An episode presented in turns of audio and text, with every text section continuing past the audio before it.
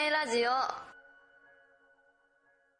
And we started working with the Japanese organizers here because we were very interested in um, taking it outside of Europe and uh, having more dialogue because we know that Japan is a country that's producing very, very excellent architecture. So it's like to kind of create an interchange. And because the prize historically has a very strong connection in that we've had two jury members from here. Sorry, can, can I start to record? Sure, of course. Um, when was the exhibition in Paris or in France? In Paris, it was at the Cité des Architectures. In yes, the new In Chaillot. exactly, exactly, Palais Chaillot. Um, in 2007. Seven. Okay. Exactly. I was in France until 2006, Oh, okay.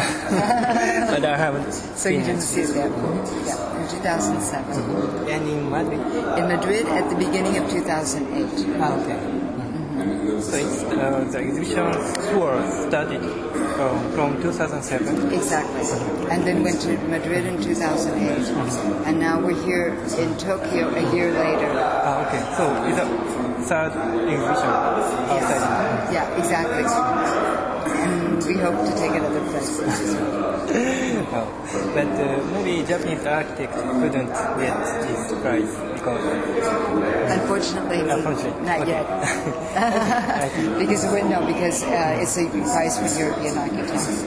But um, we think it's important that um, that Japanese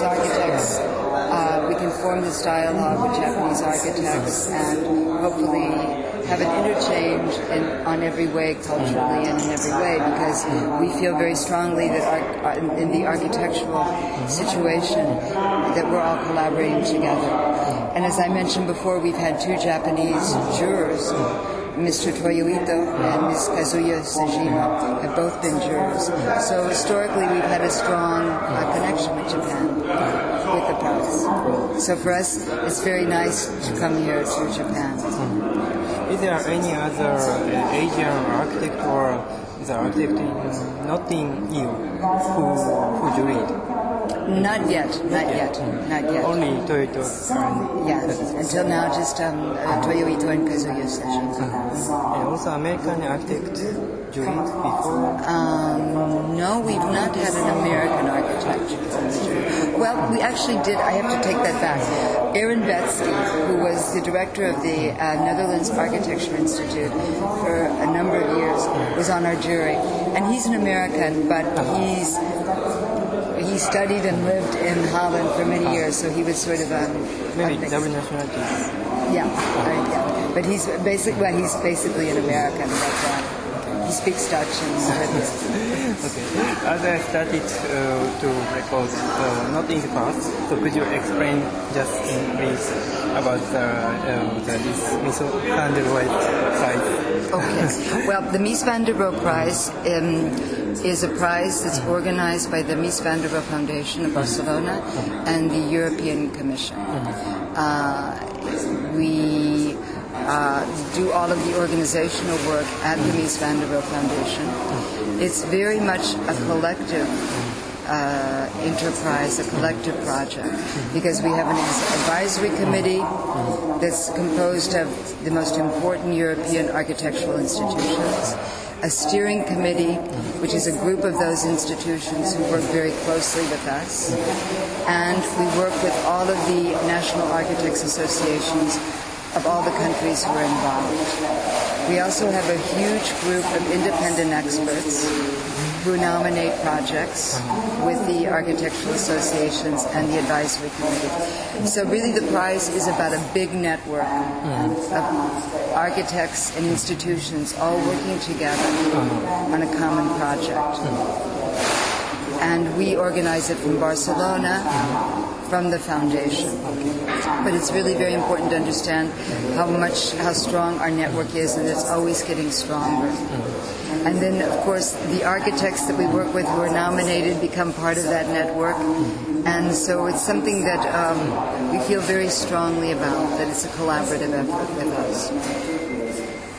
um, I could tell you a little about the purpose of the prize. Ah, okay, purpose. Yeah. Well, the purpose really is to um, um, is to recognize excellence, first of all, in architecture, and the symbol for the prize is the Mies van der Rohe Pavilion, the Barcelona Pavilion, uh, as a symbol of innovation, um, of excellence in architecture. Uh, um, of future thinking, shall we say, uh, uh, free thinking about architecture and how it needs to advance. It has also some other other objectives, kind of as uh, they all kind of come together in addition to this one primary objective. Um, one of them is to really encourage good architecture by saying, um, by publishing the names of the clients. Um, feeling, we feel it's very important that this, that this prize is very didactic, it's very educational, and that people understand that architecture can only survive if good architecture can only survive if it has good clients. And so it's also a way to promote architecture um, and to say this is an important cultural part of our culture, architecture, and so you should uh, commission good buildings and hold competitions so that good buildings are built. I think another thing that's important to add about the, and you can see this very much in the exhibition and the catalog, is that there's no limitation in terms of program or scale. Ah, okay. You'll see large-scale urban projects, small individual homes, schools, hospitals, airports, museums. So it's really also a celebration of how um, European architecture has managed over these years to really. Um, um, or one of its great strengths over the years has been that architects are working over a wide range of programs. Uh, that it's not just about iconic, big, important buildings. It's also about buildings that have to do with everyday life, schools, hospitals, um, small cultural centers. Uh, so it's also about the architecture of the everyday. So, what is the what was the smallest project that has get, got the prize? that has gotten the prize. That has gotten the prize. Uh, that's a good question. Actually, uh, we can start looking.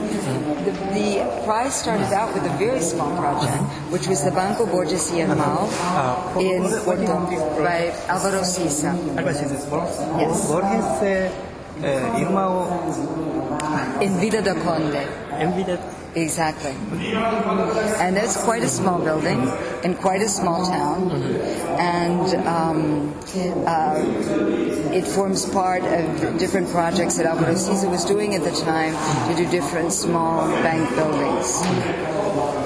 Okay. So this was quite a small project. So we started out small. And, um, and then it ranged, you'll see, it ranges to many other scales and programs.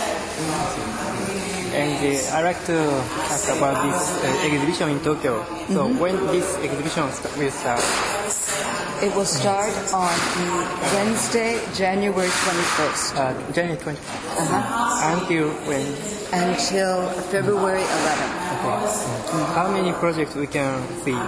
Here you're going to see the um, 14 winners and emerging architects, special mentions, those those buildings, and then a selection of 50 more projects that the jury selected for the catalog and the traveling exhibitions since 1988.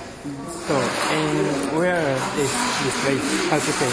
Uh, where we can see this uh, exhibition? Um, Oh yes, it's on the fir- in the yeah in the gallery one on the first floor the of the. Park Hyatt. hmm I see. Thank you. Okay. So, um, who nominated in this year's? This year's um, uh, the projects who no- are the people. Excuse me, the people who nominate are the independent experts that we have working all over Europe who. Um, are professors or you know people who are really knowledgeable about current architectural production, um, journalists, uh, critics, um, all people who are very involved in architectural culture. Mm-hmm. And there, that's one group of nominators. Mm-hmm. And then another group of nominators are all of the architectural associations uh-huh. dedicated, um, the professional orga- the mm-hmm. professional organizations dedicated to architecture, and all the different uh, countries involved. Uh-huh. And then the third group is the advisory committee. And the advisory committee comes together as a whole and takes a look at all of the uh, nominations and decides as a group if they think maybe a project should be nominated that's been left out. So maybe one association could uh, nominate only one project. No, no. The actually, that's a good question. Actually, no. The experts nominate five projects. The associations nominate 5 except for the larger associations that are in the UK, France, Italy, um, Spain, uh, Poland. Austria. Yeah, no, Austria, no, and Poland, and and Germany, Uh-huh. and because their population is higher and it's more dense, they can nominate 7 And the independent experts, we ask them to work as much as possible internationally, thinking about projects constructed outside of their uh, geographical area, if possible.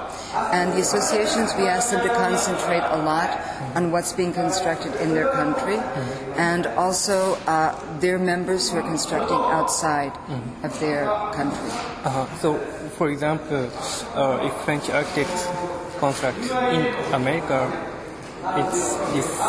No, that's not possible because it get no because the work has to be constructed in Europe, Ah, one of the. European countries. Mm, Yeah, okay. yeah, it has to be constructed in Europe.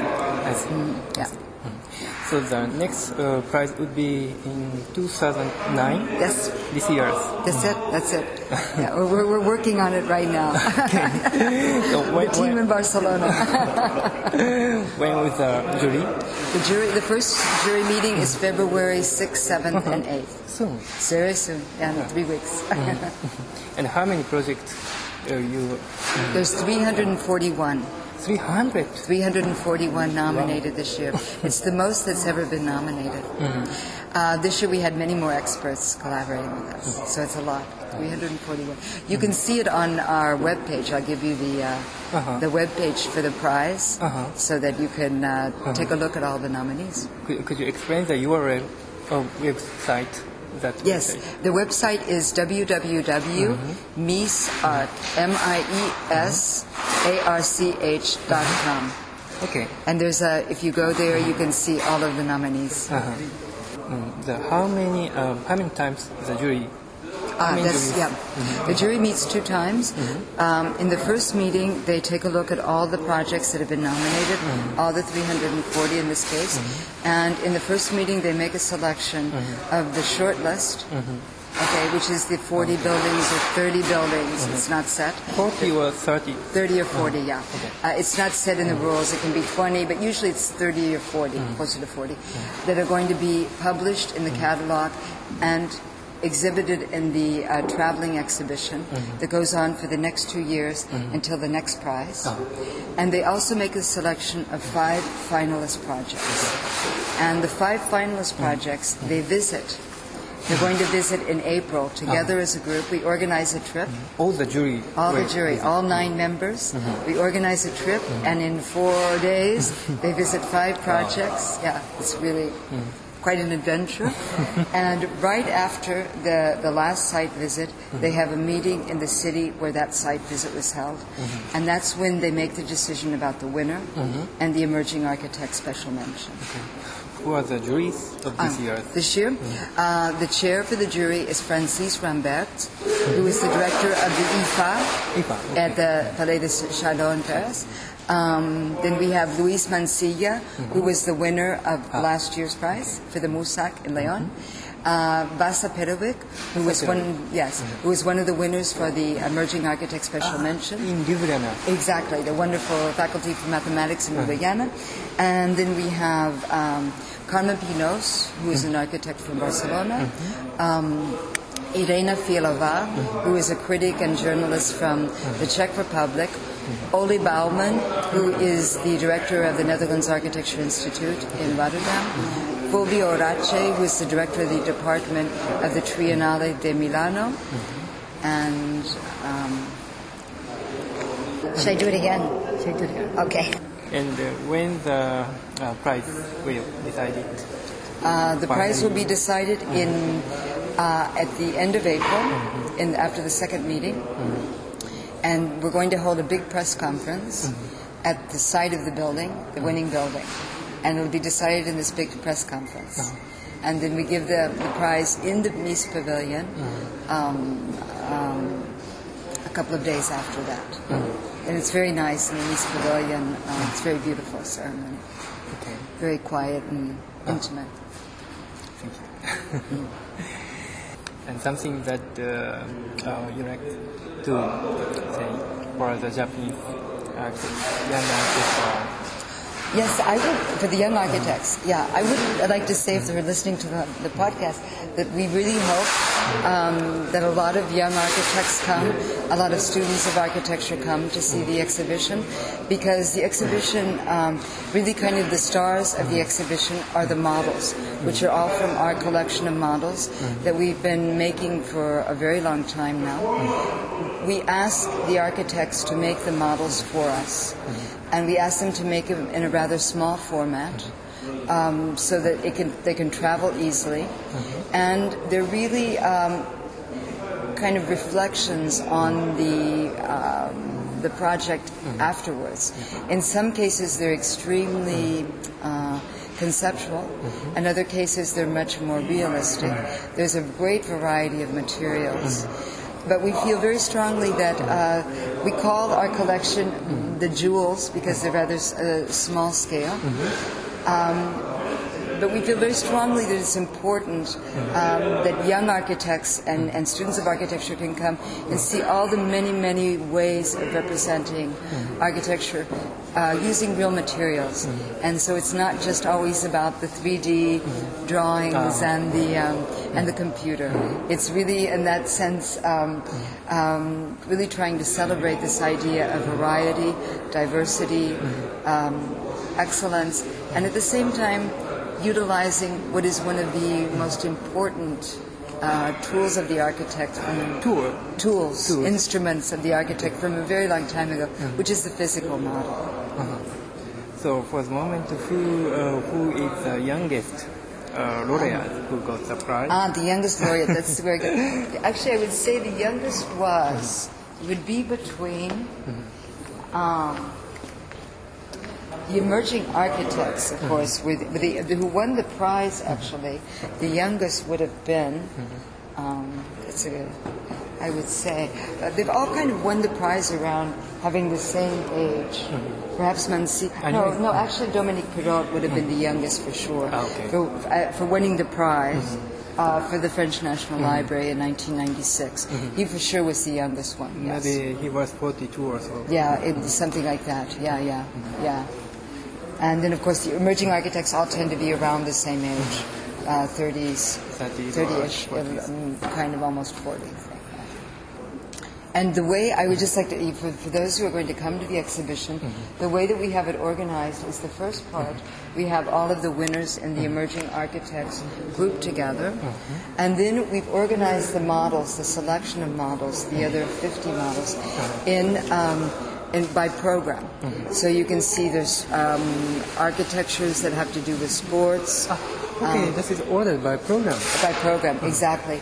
Uh, you can see, uh-huh. and in fact, we made these small fiches uh-huh. so that you can have the basic information uh-huh. and the web page if you want to get into and know more about the mm-hmm. architects, mm-hmm. with a couple of photographs and a drawing, so you can kind of take a look, and indicating its program. Okay.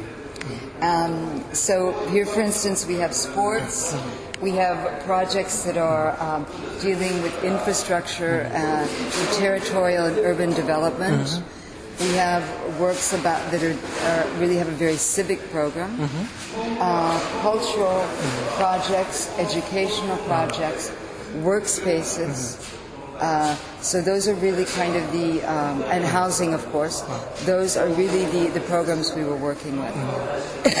Was the project uh, uh, ordered by programs? Yes. Maybe there would be another uh, possibilities. For example, by the regions, Mm. or by the years. Yeah, no, we thought about we we thought about it by chrono- chronological, and we thought about it by regions. But we began to really think about that. Um, Europe is still identified. If Europe really has a strong, uh, really still has a strong regional identities in spite of globalization. Um, but on the other hand, there is a lot of sharing going back and forth. And of course, each individual architect is sort of a world within her or his himself. Um, but we felt like, and chronologically, we feel might be a little anachronistic or a little kind of. Um, kind of the easy way to do it. We think somehow with programs, there's a way to take a look at several different architects dealing with the same problem, which is Okay. how do you make a university building? Um, how do you make, uh, you know, a museum with a, a variety of different kinds of sites, um, and different needs, of course, within the program, but that there is a certain um, leitmotif running through, or a series of leitmotifs, and I think that what is quite interesting when we look at it this way is that we start to think about things or start to see that European architects are working with some interesting ideas that, of course, the good architects all over the world are working with, here in Japan, of course, as well.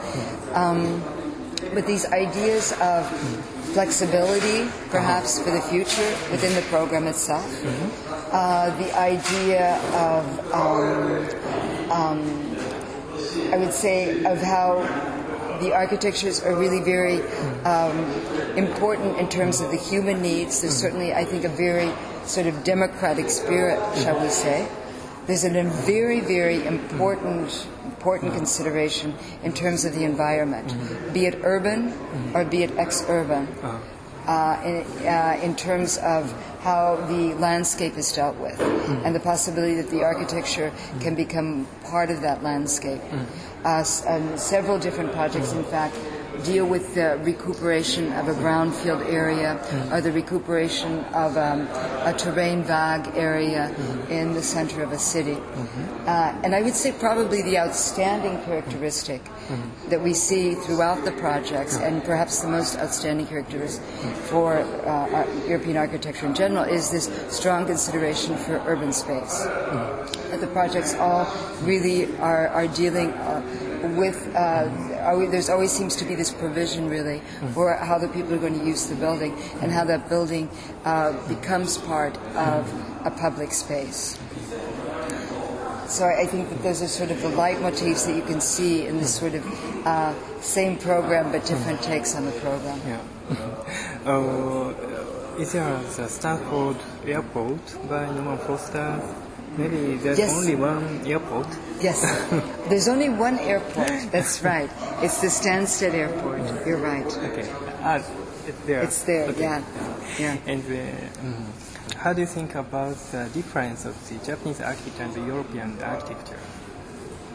Well, I think that there is um, difference always between. But there's a difference between Spanish architecture Ah. and French architecture.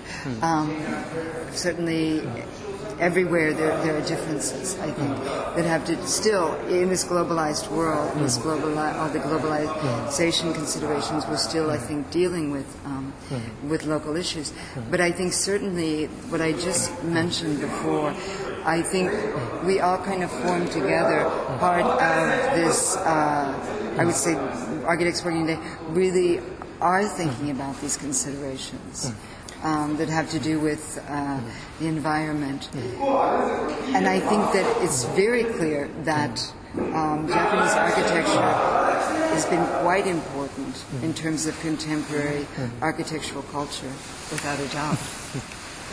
You know, I mean, and also, you know, the continuum uh, from the metabolists, um, um, of course, the great Kenzo Tange, um, Fumihiko Maki, um, and now uh, Isozaki, Tadao Ando. I mean, it's, there's really a very strong continuum also in Japanese architecture, which you can also kind of trace in European, contemporary European architecture, this idea of um, really the masters and, and, and the architects building on, on, on great architectures from to fore. So, as, uh, thank you very much. As uh, uh, this is a EU's prize, and EU's architecture prize. So I just like to know how, uh, what's uh, the future of the EU's architecture, and that's the reason that I asked you about the difference of the Japanese and Um. Europeans. Okay, are you talking about the terrible economic situation? Economic um, yeah. Um, no, but I'm just curious what in what way um, uh, you um, uh, the future you mean of architecture in the EU? yeah. Well, I think it's going to be challenging there as it is here. I mean, in terms of the the economical situation, um, in certain a very kind of a, um, very strange, unfortunate dy- dynamic that's happening. But um, um, actually, yesterday, my husband and I went to visit the Tepia Center by um, by Fumihiko Maki, the science Ah, Tepia. pavilion. Yeah, Tepia. Tipia. Tipia. Uh, and they had a wonderful exhibition about the future and about um, uh, new ways of thinking about urban. Have you seen the exhibition? Exhibitions of Have, have you seen it at the Tipia? yeah, of course. It's fabulous. And, you know, we were talking a long time after that, that really, um, with all the problems that there are in the world today, um, and the economical problems and all of that, but it's also a very exciting time because um, maybe um, in the EU countries, just as here in Japan and just maybe, in, and, and of course in other parts of the world, other parts of Asia, other Latin America, I, mean, I, I think we'll start to see maybe emerging some answers um, because, and maybe using the technology. So, you know, you, one can be a pessimist or an optimist. But I guess we have to be realist and realize we all have to come together and, and make it work somehow. So I think it, we will do that all together. Thank you. And uh, ah, I have an, uh, another question. How's the relationship between the Mr. Van der Rohe's pavi- and this prize? Oh yeah, yeah. Really, the pavilion is the symbol for the prize. Mm. Uh, the pavilion was reconstructed mm. in nine, the reconstruction started in 1983. Mm. Um, and that was an initiative of Oriol Bohigas, who was uh, the head of urbanism for the Barcelona City Hall. He had written to Mies during the 1960s, and Mies was in favor of reconstructing the pavilion. But unfortunately, at that time, it wasn't possible because of the of the dictatorship. Uh, and so, one of the first um, official actions by the city hall mm-hmm. in the 1980s, when Bohigas became the mm-hmm. city, uh, the urban director, mm-hmm. was to put into motion the reconstruction of the pavilion. And the three architects who were the head of that were Ignacio de Sola Morales, Fernando Ramos, and Cristian Cirici. And they were really helped a lot through a very thorough investigation and by the archive from the Museum of Modern Art. Mm-hmm. The director of the, um, the Department of Architecture was Arthur Drexler, mm-hmm. and he really got behind the project mm-hmm. and he helped a lot so that this could so that this could happen. Um, and so that was took place between 1983 and 1986. And the first, in, right after that, in 1987, mm-hmm. um, Xavier Ventos, who mm-hmm. was one of the MPs, members of parliament mm-hmm. from Barcelona, put forth to the European Parliament the idea of the Mies van der Rohe Award for European architecture. And it was accepted in 1987, right after the pavilion was reconstructed. And in 1988, the first prize was held. And so from the very beginning, the idea was that newly reconstructed pavilion would be the symbol for the prize. And it has a lot of meanings and sub meanings in the sense that, on the one hand, um, the pavilion uh, was a project by a very young architect constructing outside of his country. Um, it also uh, is, of course, one of the most emblematic buildings um, in the history of, uh, we know, of course, in the history of architecture and certainly in the history of 20th century architecture. Uh, and the idea that the reconstruction, um, the building uh, has had two lives. The first life was um, uh, the representation of the Weimar Republic and the window between the two wars. And its reconstruction forms part of the representation of, um, of Catalonia, um, having again a democratic government, Spain moving into the EC, and so it has this really kind of very symbolic. Um, it's a really um, a building that's layered with many symbolisms, but above all, it's a wonderful, uh, emblematic building. It's excellent. It was innovative and uh-huh. still innovative, even now. So it's really the symbol for the prize. So maybe Mies Van der Rohe was 41 or 42. Yeah, exactly. Yeah, He- he may have. you- he could have won the emerging architect. Yeah. No, but I would like to mention about the emerging architect that there's not two lists for the emerging architect. Mm-hmm. There's one list, mm-hmm. and actually, a young architect can win the prize. Mm-hmm. They're not prohibited from winning the prize. Mm-hmm. You don't have like a list of emerging architects and a mm-hmm. list of prize winners. It's all mixed together. And in fact, in 2003, the, uh, the architect who won the emerging architect, Jürgen Mayer, Jürgen Mayer H, uh-huh, for the Scharnhauser Park Town Hall, the jury visited the building because he was maybe a prize winner. Maybe. Pro- He would, maybe would have been the prize winner, and in the end, the prize was won by Zaha Hadid for the uh, parking and terminus from Hoenheim Nord in Strasbourg, but he was actually considered for the prize. So it's, uh, I would like to emphasize that there's not two lists, and um, that it's um, that an, a young architect can, concept, can win the prize, and it's, there's nothing that stops that.